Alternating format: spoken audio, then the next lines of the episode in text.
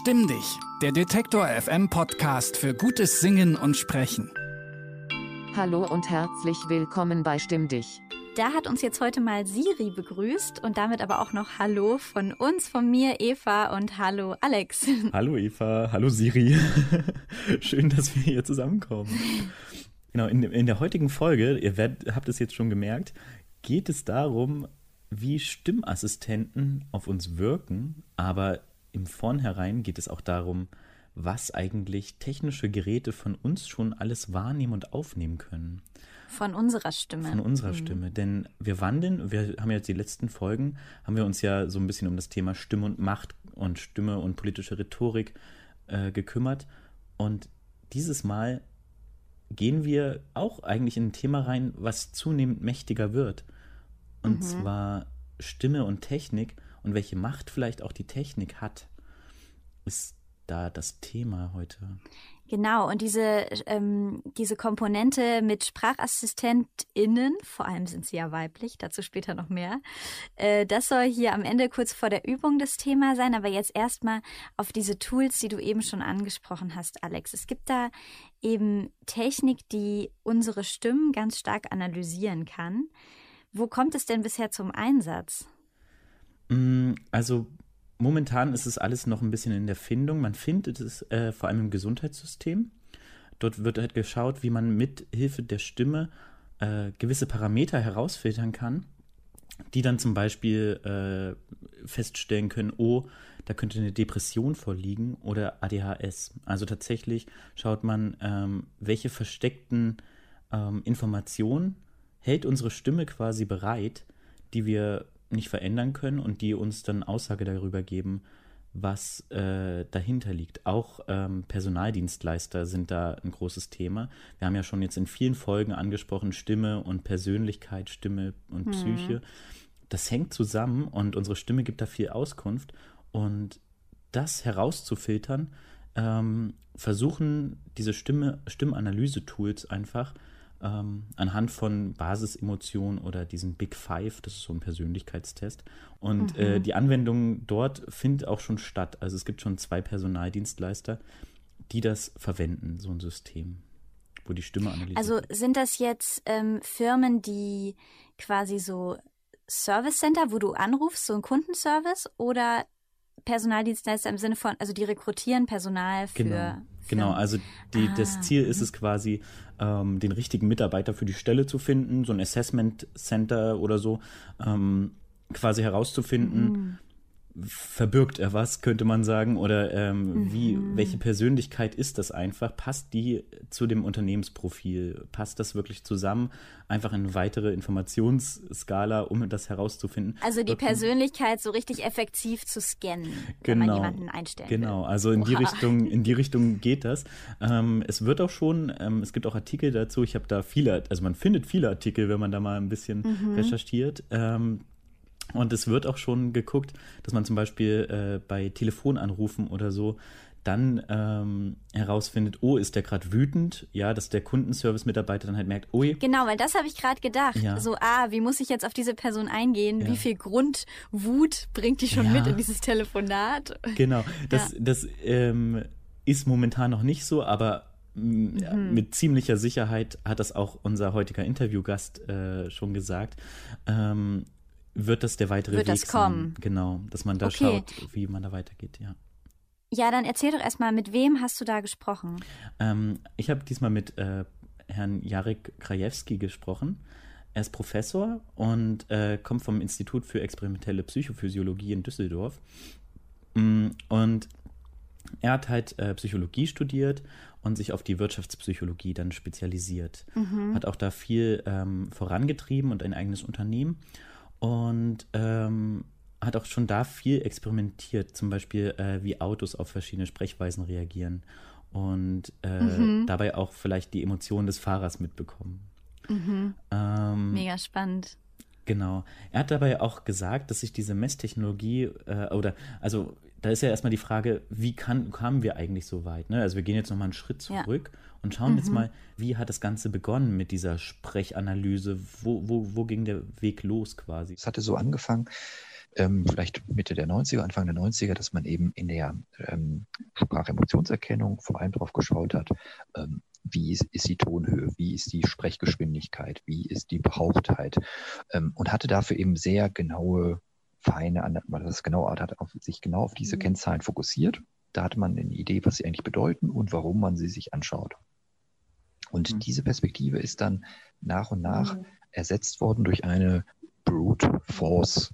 Und ähm, das was, äh, man versucht das, das Signal mathematisch zu zerlegen und in möglichst fein aufgelöste äh, Scheibchen zu zerlegen.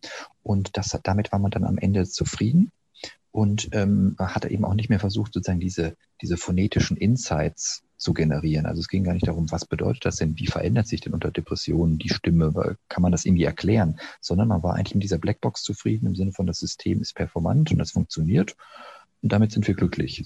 Kann sozusagen Depression erkennen und das reicht uns. Okay, also man hat anfangs das schon so ganz differenziert auseinandergenommen, aber dann irgendwann hat man es einfach eingespeist in einen Algorithmus und der hat dann jetzt einfach so gearbeitet und dann hat man quasi nie wieder hinterfragt, was in den überhaupt eingegeben wurde. Genau, also man hat quasi äh, gewisse Daten genommen, Datensätze, also von ganz vielen depressiven Leuten jetzt zum Beispiel. Also Depression war mhm. so das Hauptthema, das ist auch sein Forschungsgebiet mit. Ähm, und gleichzeitig auch ganz viele Daten von Personen, die nicht depressiv sind. Und das Programm mhm. hat dann halt gelernt daran, in einer mathematischen Form, ähm, depressive und gesunde unterscheiden zu können. Aber man hat nicht geguckt, quasi, woran das Programm das im Spezifischen unterscheidet, sondern war einfach zufrieden damit, dass die ähm, Rate an korrekt analysierten Patienten hoch genug war. Mhm. Ja, das war so der Punkt bei ihm. Ähm, okay, aber ich könnte mir vorstellen, dass es da ja eigentlich auch einige Störfaktoren gibt. Also je nachdem, wie die Personen aufgenommen wurden für diese Testung, oder? Genau, also das ist auch die Riesengefahr, die allgemein für KIs gilt, das hat er mehrmals wiederholt. Ähm, entscheidend sind die Lerndaten. Ähm, dafür mhm. hat er auch ein sehr gutes Beispiel gebracht, ähm, woran man erkennen kann, dass es vielleicht auch ganz wichtig ist, ähm, dann noch ein bisschen dahinter zu gucken, in diese Blackbox, wie er sie nannte, reinzuschauen. Wir hören mal rein. Äh, nehmen wir an, man hat zum Beispiel einen Depressionsdetektor, der aus der Stimme Depression erkennen will, und man hat eben die Depressiven, die vielleicht in ihren, ähm, vielleicht in in der, in der stationären Behandlung entsprechenden Räumen, vielleicht in ihren so lokalen ähm, Krankenhausraum vielleicht auch ihre Aufzeichnung auch machen. Und man hat andere, die sozusagen vielleicht eher zu Hause im Wohnzimmeratmosphäre halt irgendwie neutral und gesunde sind. So, und dann hat man am Ende eigentlich so ähm, die Depressiven gekoppelt mit dem, mit dem Schall und mit der Schalligkeit und der Halligkeit halt auch. Und auf der anderen Seite eben die, ne, sag ich mal, warme Soundumgebung auch äh, der Gesunden und so. Und am Ende weiß man eben nicht, kann man tatsächlich, vielleicht erkennt der Detektor am Ende nur noch zwischen Halligkeit und Nichthalligkeit, aber eben nicht zwischen Depression und Nicht-Depression. Mhm. Mhm. Okay, da merkt man also ganz klar, die KI kann noch so intelligent sein. Es kommt auch darauf an, was man für Daten reingibt. Mhm. Und das heißt, im Zweifel könnte die KI hier zum Beispiel auch irrtümlicherweise eine Depression diagnostizieren, wenn es eigentlich nur an der Halligkeit des Raums lag oder so. Genau, das, ähm, das kann man. Das klingt mega ja. kritisch, finde ich. Ja, also das ist, das ist die Gefahr dahinter. Also auf der einen Seite ähm, ist natürlich der Riesenvorteil, das System klappt. Ja, es hat sich, also es erweist sich als gut, ähm, weil es das halt oft geschafft hat, das zu erkennen. Ja. Mhm. Ähm, aber man muss natürlich jetzt im Nachhinein ähm, hat sich da so ein eigener Zweig entwickelt, der sagt, Moment mal, welche, welche Parameter nimmt denn jetzt diese künstliche Intelligenz da raus? Das müssen wir schon wissen. Denn genau das ist ja das Problem. Stell dir vor, ähm, wo das hinführen würde, wenn ähm, jeder in einem halligen Raum eine Depression bekommt, das sich vielleicht dann auch annimmt, vielleicht dann ähm, Medikamente nimmt, ja, also welche Folgeerscheinungen oder auch mhm. der Arzt, der dann vielleicht als Erstauswertung oder so sagt, okay, wir machen erstmal so einen Stimmtest in der Klinik ja. und dann kriegt jeder da auf einmal eine Depression und der Arzt vielleicht in dem Kontext dann auch gar nicht mehr hinterfragt, ist es vielleicht doch gar keine Depression, sondern vielleicht am Ende dieses Vertrauen in dieses Programm sehr hoch ist Mm, ja. Und diese Verantwortung. Bisher ist es wahrscheinlich schon nur unterstützend, oder? Ja, Zu also momentan ist es Diagnose. noch in, im, im, Studienablauf und so weiter. Und es wird mhm. schon, es findet schon Anwendung, aber natürlich muss man das auch einfach im Hinterkopf behalten, dass, dass es steht und fällt mit den Lerndaten, die man eingibt. Und den mhm. Umweltfaktoren, was wird wahrgenommen. Und das wird momentan auch wieder mehr Thema.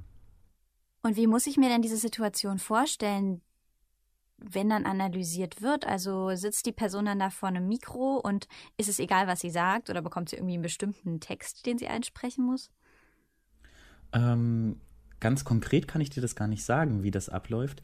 Ähm, mhm. Es ist auf jeden Fall so, dass man schon vor einem Mikro sitzt. Also es gibt ja verschiedene Möglichkeiten. Man kann das auch zum Beispiel vor dem Handy, ja, da würde dann, würden dann gewisse Daten noch hinzugerechnet werden.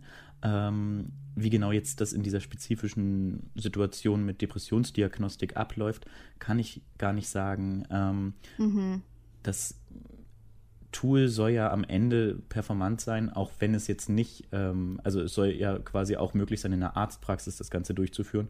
Und das vielleicht auch in einer mhm. Arztpraxis, die eingerichtet ist wie ein Wohnzimmer. Also jetzt kein professionelles Tonstudio.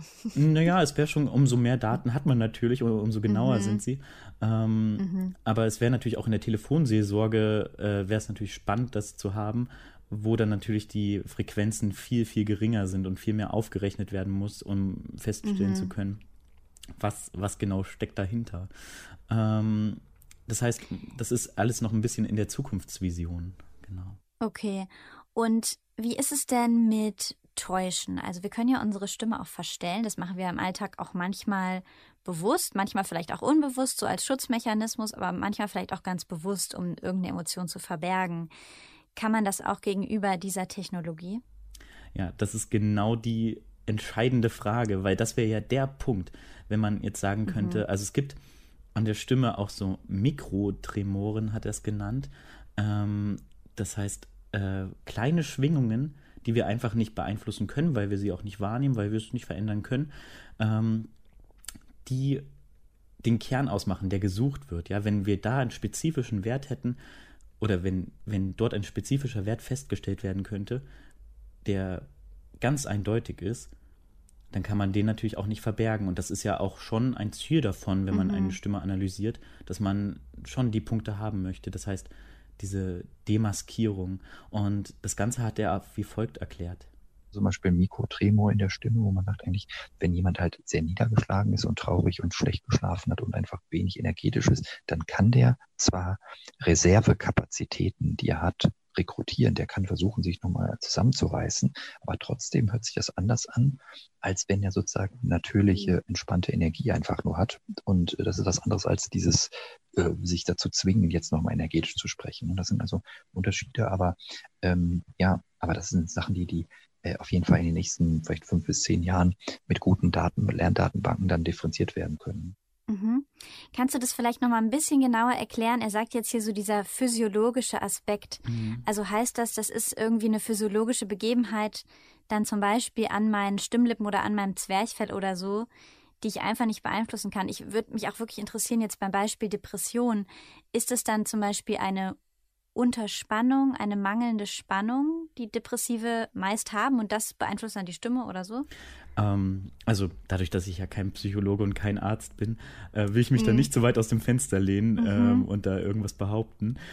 Ähm, aber genau danach wird gesucht, genau. Also es, ähm, mhm. nehmen wir weiterhin Depressionen, ähm, dann geht es schon darum zu schauen, gibt es vielleicht so einen einen, also innerhalb der Depression ein, ein spezifisches Merkmal, genau, also sowas wie Unterspannung vielleicht oder eine Antriebslosigkeit. Mhm. Und selbst wenn ich mich ganz toll bemühe und ganz viel Energie aufwende, quasi, um trotzdem fröhlich zu klingen oder trotzdem äh, freundlich zu sein, ne, worüber wir auch schon mhm. viel geredet haben, ähm, mhm. gibt es natürlich Teilaspekte oder zumindest allein dieser Energieaufwand, den wir da reinsetzen, den er auch schon benannt hat, ähm, der, den wir ja aufwenden müssen ja, weil wir mhm. ja quasi in dem Moment nicht einfach locker frei sind, sondern immer wieder versuchen, zwangsweise eine andere Modulation, wie wir sie erlernt haben, wie wir denken, dass wir glücklich klingen, ähm, mhm. anzuwenden.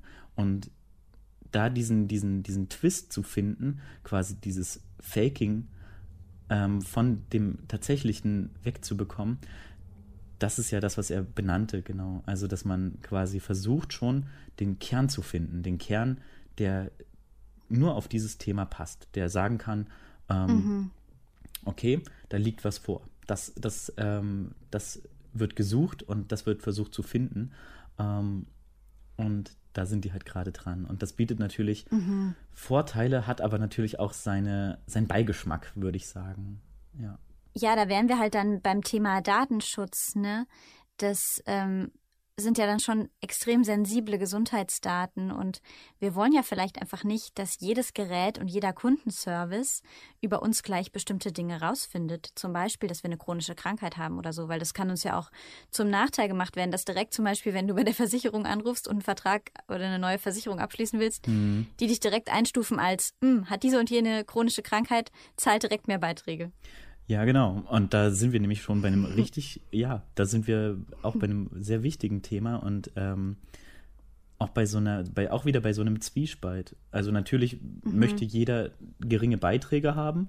Auf der anderen Seite ist es natürlich auch wichtig zu sehen, okay, bei ihm ist die Gefahr höher, also muss er vielleicht einen höheren Beitrag zahlen, weil es korrekt ist, aber natürlich stimmt denn die Audioanalyse tatsächlich? Ist es gerecht oder habe ich auch ein Recht darauf zu sagen, ich verberge das, ich möchte das nicht sagen? Ähm, diese Freiheit wird ihm dann genommen und momentan ist es in Deutschland auch vollkommen eng. Also es ist momentan nicht so, dass da, äh, also da müssen viele Wege im Datenschutz müssten geöffnet werden und dass das passiert, ist eigentlich Okay. unwahrscheinlich. Ne? Also vielleicht im Du Gesundheits... hast da vorhin ja auch noch so ein, du hast da auch noch so ein Beispiel vorhin erwähnt, was so auf Corona genau passt. Kannst du das auch noch mal erzählen? Genau, ähm, das habe ich in einem Artikel gefunden, auch von Herrn Professor Krajewski.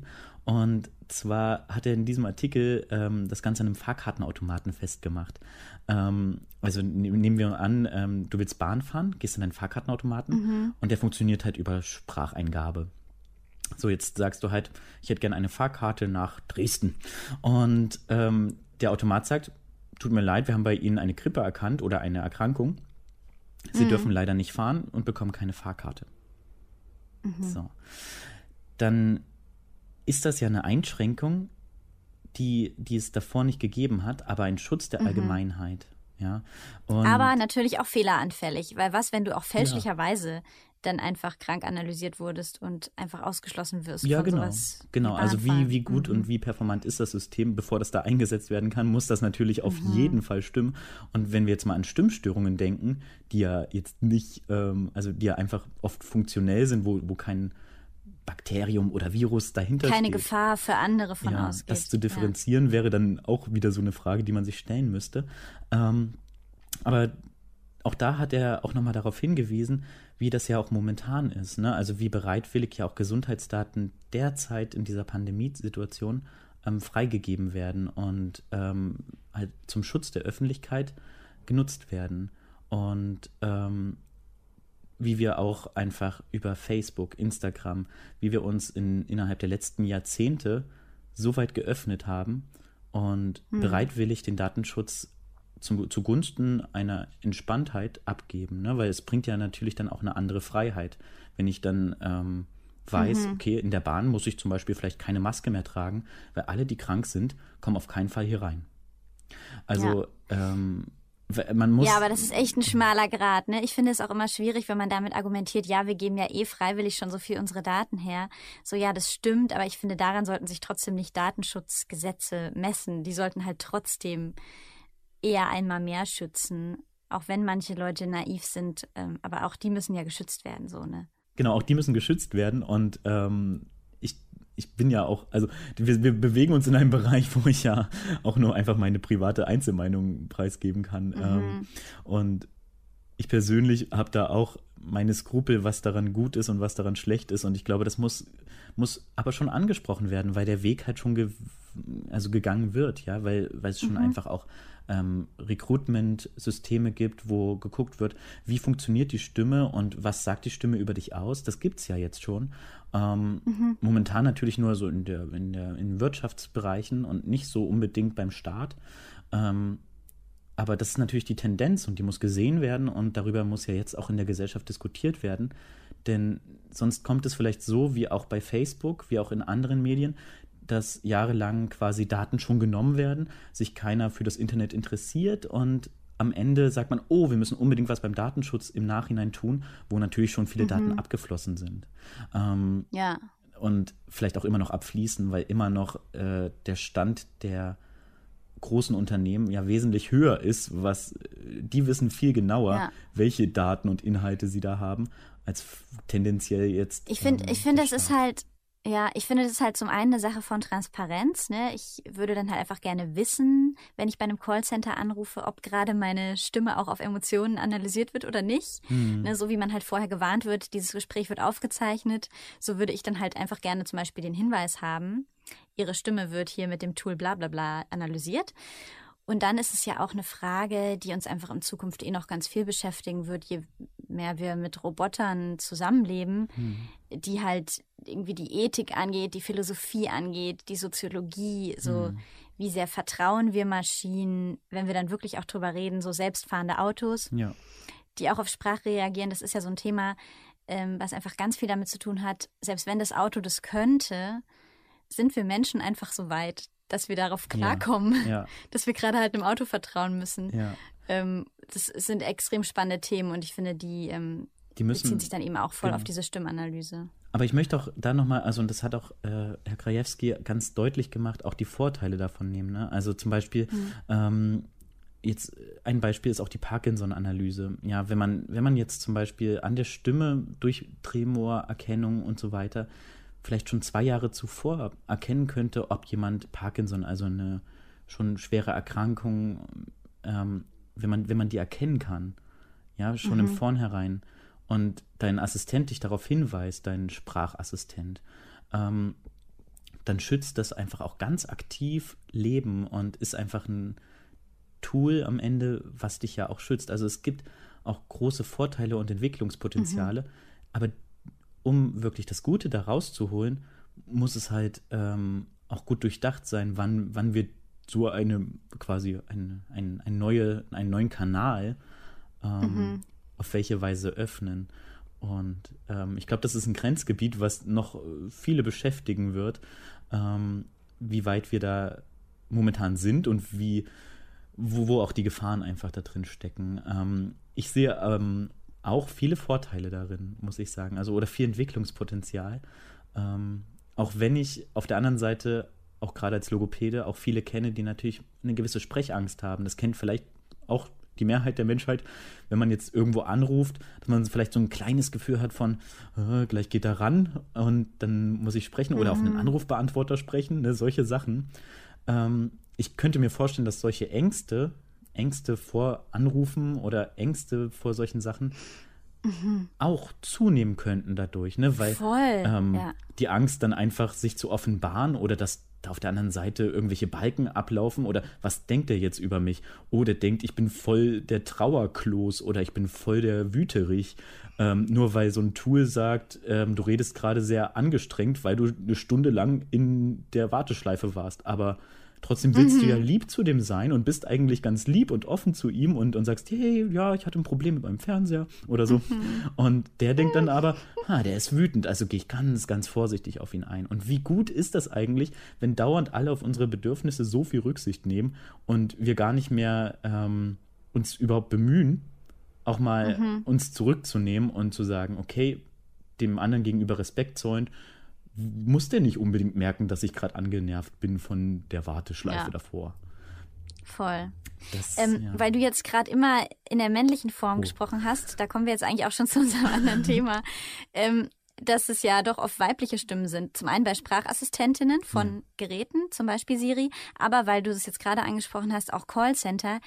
Von meinem subjektiven Gefühl her würde ich sagen, da arbeiten auch viel öfter Frauen. Also ich bin zum Glück nicht oft in so Service-Hotlines, aber wann immer ich das machen musste, auch so, ähm, so Ident-Verfahren, wenn man ein Konto eröffnen will oder so. Ich bin da fast immer Frauen begegnet. Ich werde es mal nachgucken, ob es da Daten gibt, Hm. ähm, dass da wirklich signifikant mehr Frauen als Männer arbeiten. Aber ja, kommen wir zu den technischen Assistentinnen dieser Zeit. Ähm, ganz spannendes Thema, was wir vielleicht nur noch kurz anreißen wollen. Ähm, da habe ich ein Zitat gefunden vom Klangforscher Holger Schulz von der Universität Kopenhagen, der sagt, Sprachassistentinnen sind die digitalen Dienstmägde unserer Zeit. Ja, Und mir leuchtet das total ein. Ne? Wir haben es ja Anfang schon gesagt, es sind Siri, Cortana, Alexa, ja. Immer so weibliche Persona, ne? auch vom Namen her. Hm. Und die Stimmen auch so, dass wir sie zumindest als weiblich interpretieren. Ja, ja, also ähm, das geht ja schon früh los. Ich weiß, dass der, das erste Navigationssystem meines Vaters auch eine Frau war. Und um da auch mal was ganz persönlich, ähm, das war bei meinen Eltern zum Beispiel auch so. Meine Mutter hatte immer die Karte. Mein Papa ist Auto gefahren, meine Mutter hatte die Karte in der Hand. Und irgendwann gab es diesen Moment, wo ein Navigationssystem da war. Und ich weiß noch, dass meine Mutter trotzdem die Karte in der Hand hatte. Und dann gab es ein, eine, eine Auseinandersetzung zwischen dem Kartenlesen meiner Mutter und dem Navigationssystem. Die beiden standen quasi in Konkurrenz in dem Moment. Irgendwann endete das auch, aber schon da war es ja so quasi, dass eine andere Frau ähm, diesen Posten übernommen hat, der Assistentin in dem Moment. Ne? Mhm. Der Fahrer, ja. der Mann, der fährt, das ist ja auch ein Stereotyp, der ganz offensichtlich ist. Und die Frau, die ihm Voll. sagt, wo es lang geht. So. Ähm, mhm. Das ist eigentlich schon ganz früh begann das, dass man sich ähm, quasi nicht gesagt oder diesen Moment nicht genutzt hat, um zu sagen, ähm, wir nehmen eine geschlechtsneutrale Stimme oder wir nehmen irgendwie mhm. sowas, sondern, sondern man ganz hat quasi das, was oder weiblich gelesene.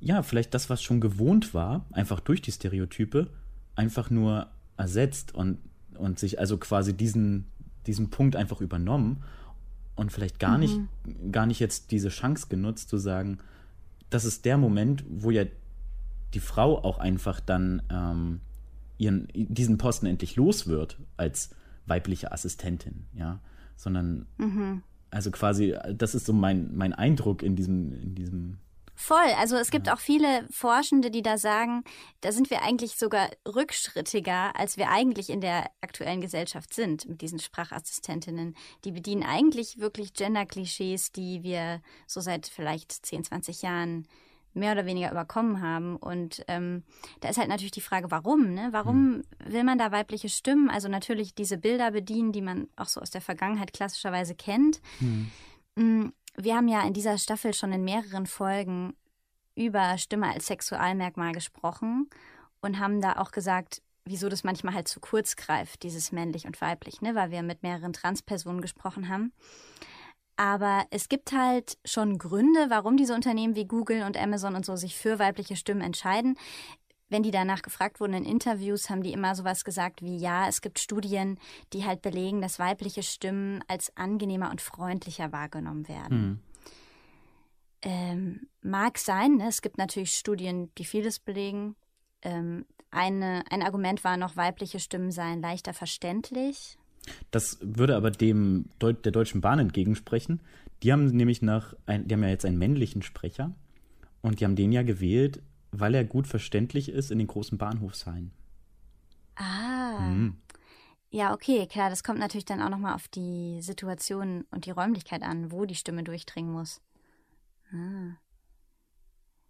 Ja, voll interessant. Naja, auf jeden Fall ähm, ist halt die Frage, ja, gibt es nicht Alternativen zu diesen Klischees von männlich und weiblich, die am Ende dazu führen, dass wirklich Sprachassistentinnen ja die Dienstmärkte unserer Zeit sind und da sich dann auch wieder Vorstellungen verhärten, die man dann vielleicht auch im realen Leben gegenüber Frauen hat, ja. Dass Frauen unterwürfig sind. Was ich da nämlich auch noch krass fand, also ich habe wirklich keine Erfahrung mit Sprachassistentinnen, ich benutze die gar nicht, aber ähm, da die weiblich sind, bekommen die natürlich auch oft Sexismus ab und mhm. werden dann so mh, entweder sexistisch beleidigt oder halt auch so angeflirtet von ihren Nutzern. Und okay. anscheinend ist es so, dass am Anfang diese ganzen Sprachassistentinnen auch so programmiert waren, dass sie dann auch so flirty antworten. Mhm. Das ist so übelst schlimm, ne? Und äh, anscheinend, also das wurde dann halt auch heftig kritisiert und anscheinend wurde das teilweise angeglichen, ich habe es jetzt nicht überprüft, dass sie dann bei sexistischen Kommentaren und so Flirt versuchen, einfach nur noch so sagen, die hm. Antwort ist nein. Hm einfach keinen Raum zu geben. Ähm, aber da merkt man ja, am Ende wird es schon wie eine echte Person wahrgenommen. Und wenn man mit der so umgehen kann, mit Siri, dann kann man ja vielleicht auch mit anderen Frauen so ja. umgehen. Vielleicht also können wir da mal in, in ein neues Lied von den Ärzten reinhören. Da geht es nämlich genau um das Thema. Mein Telefon und ich. Hey Siri, erzähl mir über Sex mit Alexa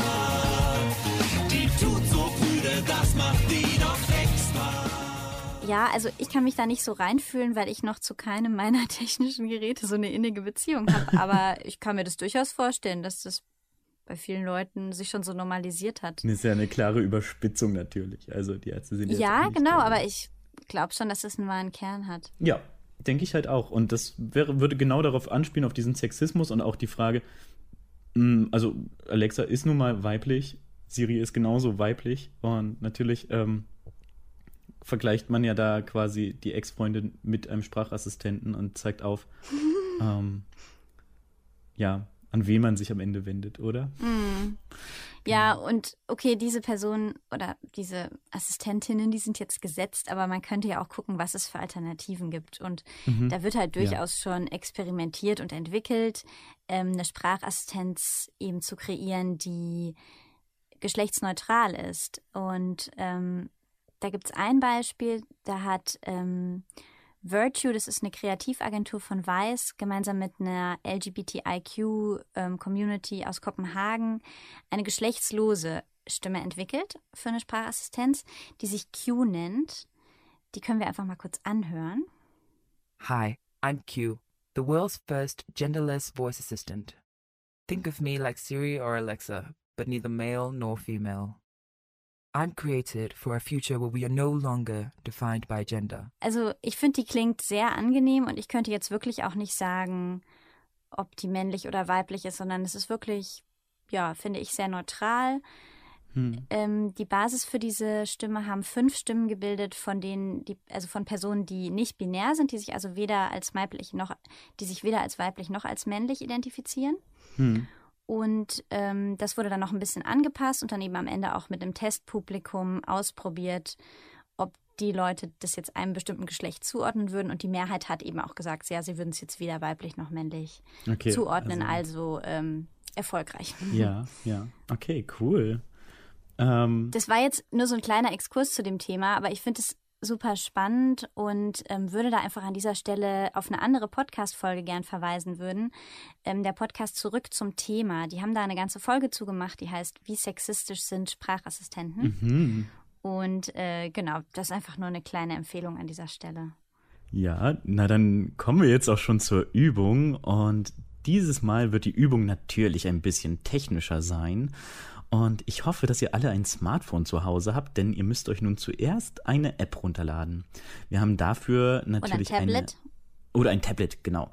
Wir haben eine App für ähm, alle Apple-Nutzer und eine App für alle Android-Nutzer rausgesucht. Genau. Ähm, Eva hat die für Android und die nennt sich SM. SM Spectrogram, also Spectro mit C und dann Gramm. Und für alle Apple-Nutzer, ihr könnt euch die App Spectro Real runterladen von der Firma Wefosys. Da hört sich alles ein bisschen technisch an, aber das passt ja zur Folge. Ähm, genau. Okay, bei mir ist es jetzt runtergeladen. ich Ja, öffne mal. sehr schön. Und genau, es ist im Prinzip immer der gleiche Ablauf für beide Gruppen. Ähm, ihr startet die App und jetzt könnt ihr erstmal sehen, ähm, ein Spektrogramm sehen. Das heißt, da links seht ihr die Frequenz, also die Tonhöhe und äh, seht dabei sowohl die, den, den, den, die Grundfrequenz als auch die ganzen Obertöne, die ihr produziert. Ja, könnt ihr jetzt mal Bei mir Spaß- rattert die App direkt los. Also ich musste Ja. gleich mal auf Pause drücken, weil die sonst gleich losrauscht. Cool. Ja, bei mir ist es so, dass man erstmal noch auf Play drücken muss, aber das, äh, das ist wirklich ganz einfach. Mhm. Ähm, das kriegt jeder hin. Hoffe ich. Wenn nicht, dann könnt ihr auch gerne schreiben. Dann können wir es nochmal erklären. Mhm. Ähm, genau. Jetzt startet ihr mal die, die Aufnahme, beziehungsweise läuft sie ja schon. Und jetzt könnt ihr mal zum Bei Beispiel. mir muss ich dann, ich habe auf Pause gedrückt und jetzt muss ich wieder auf Resume drücken. Dann Jetzt wieder wieder, auf- weiter. Jo, genau. Und dann Mhm. ähm, kannst du ja mal ein Pff machen, ein Geräusch. Einfach Pff. Genau. Da siehst, Oha, ja, da, da, siehst ist du jetzt. ganz, da passiert ganz schön viel. Genau, da ist dann so auf allen Frequenzen irgendwas zu sehen. Ne? Wir wollen jetzt Obertöne produzieren und die auch ein bisschen sichtbar machen und vielleicht sogar hörbar. Das wäre ja noch viel cooler. Und quasi dadurch so ein kleines Biofeedback für euch an die Hand geben. Ähm, Eva, sing doch mal ein lockeres Oh.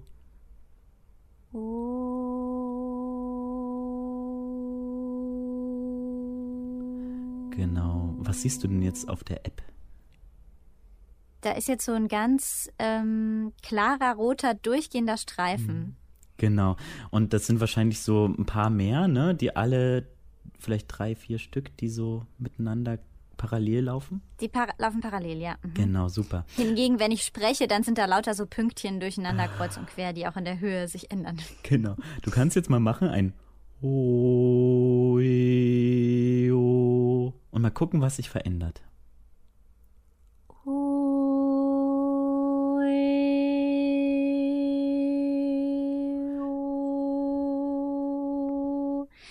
Beim äh, E ist ein Streifen weggefallen. Gut, sehr gut, ja, genau. Ähm, also darum hört sich der Ton dann, äh, oder darum hören wir diesen Laut anders, weil da was wegfällt, ändert sich der Klang. Ähm, Obertöne wollen wir jetzt produzieren. Das heißt, jetzt versuchen wir eine Verbindung herzustellen und die Töne, die über der Grundfrequenz liegen, sichtbar zu machen. Das hört sich erstmal technisch an. Ähm, wir machen es mit der folgenden Übung, versuchen ein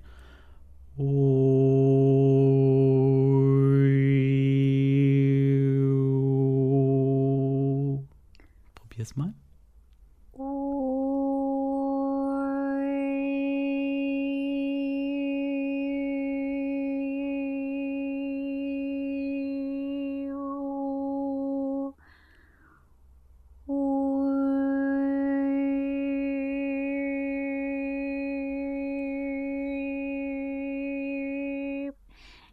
Ja, funktioniert. Ich muss mich aber echt immer anstrengen. Ich sehe dann ja hier direkt, wenn die quasi wieder wegbrechen, die Obertöne. Mhm.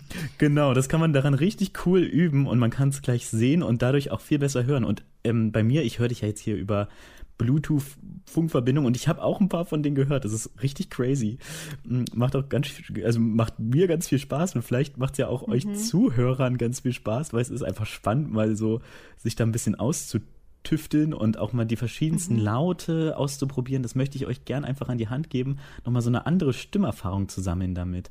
Ähm, weil das sind die auch Möglichkeiten, die uns einfach die Technik jetzt schon gibt, ja, dass wir mit einer App quasi unsere Stimme so toll sichtbar machen können. Genau, das ist die Übung für heute.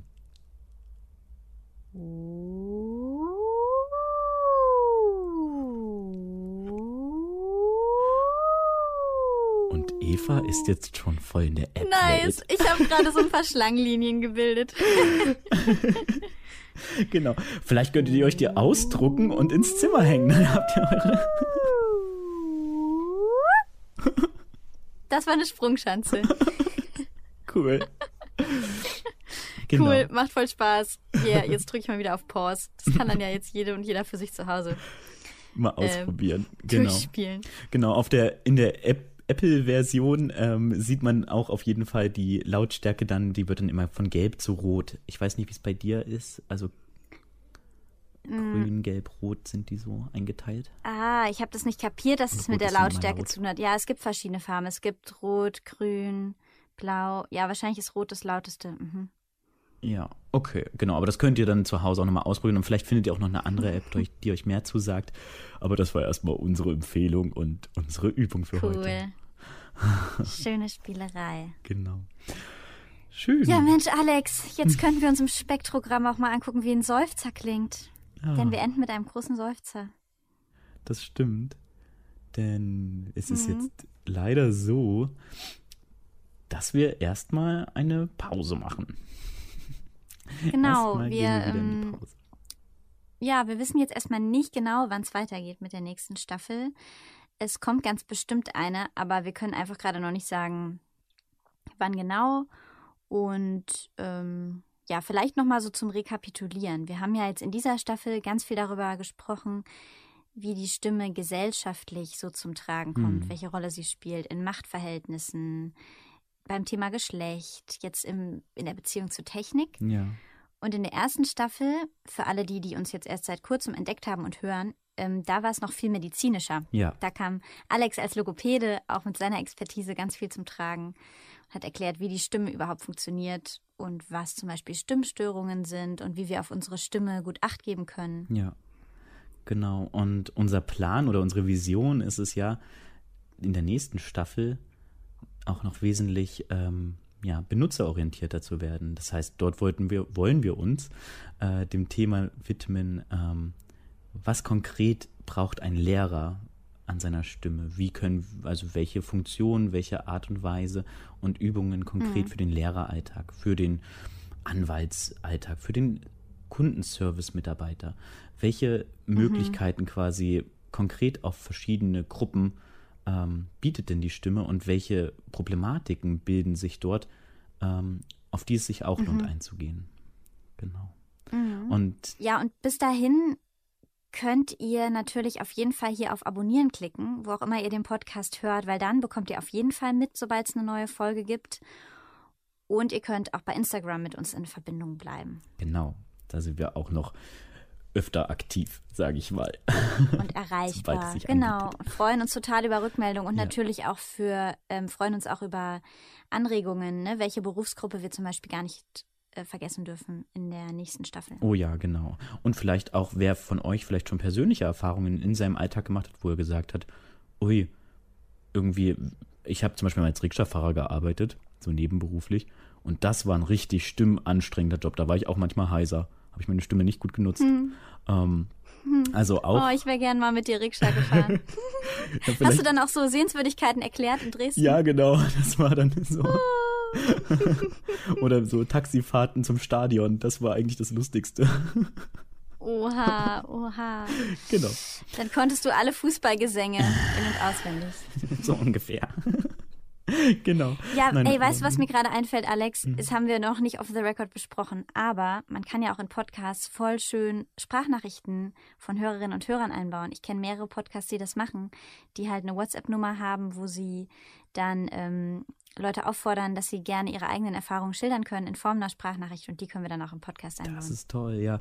Bei Instagram yeah, das geht das wir. auf jeden Fall auch, dass man Sprachnachrichten reinstellt. Vielleicht, wer Lust hat, kann das ja auch über Instagram ja, machen. Oder wir gucken mal, ob wir noch eine ja. Nummer uns besorgen, über die. Für die nächste Staffel mhm. dann. das sind Fall. alles Ideen, die wir jetzt schon aufbauen. Und dann ja, da kommt auf jeden Fall schon. ganz viel tolles Neues von uns. Genau. genau. Ja, dann für jetzt bleibt uns einfach mal äh, Danke zu sagen. Vielen, vielen Dank fürs Zuhören, fürs Dranbleiben, für die Treue. Ja. Und wir hoffen, dass ihr auch hat immer sehr viel Spaß gemacht. Ja, und wir hoffen, dass ihr natürlich auch weiter dran bleibt. Wir bleiben weiter dran und wollen sehr gerne weiter ähm, für euch ein paar Folgen produzieren und uns weiter dem Thema Stimme widmen. Denn nach wie vor kommt es einfach zu kurz. Und das wollen wir ändern. Ja. Na dann ähm, sagen wir jetzt an dieser Stelle einfach mal Tschüss, macht's gut und bis ganz bald. Bis bald. Ciao. Stimm dich, der Detektor FM Podcast für gutes Singen und Sprechen.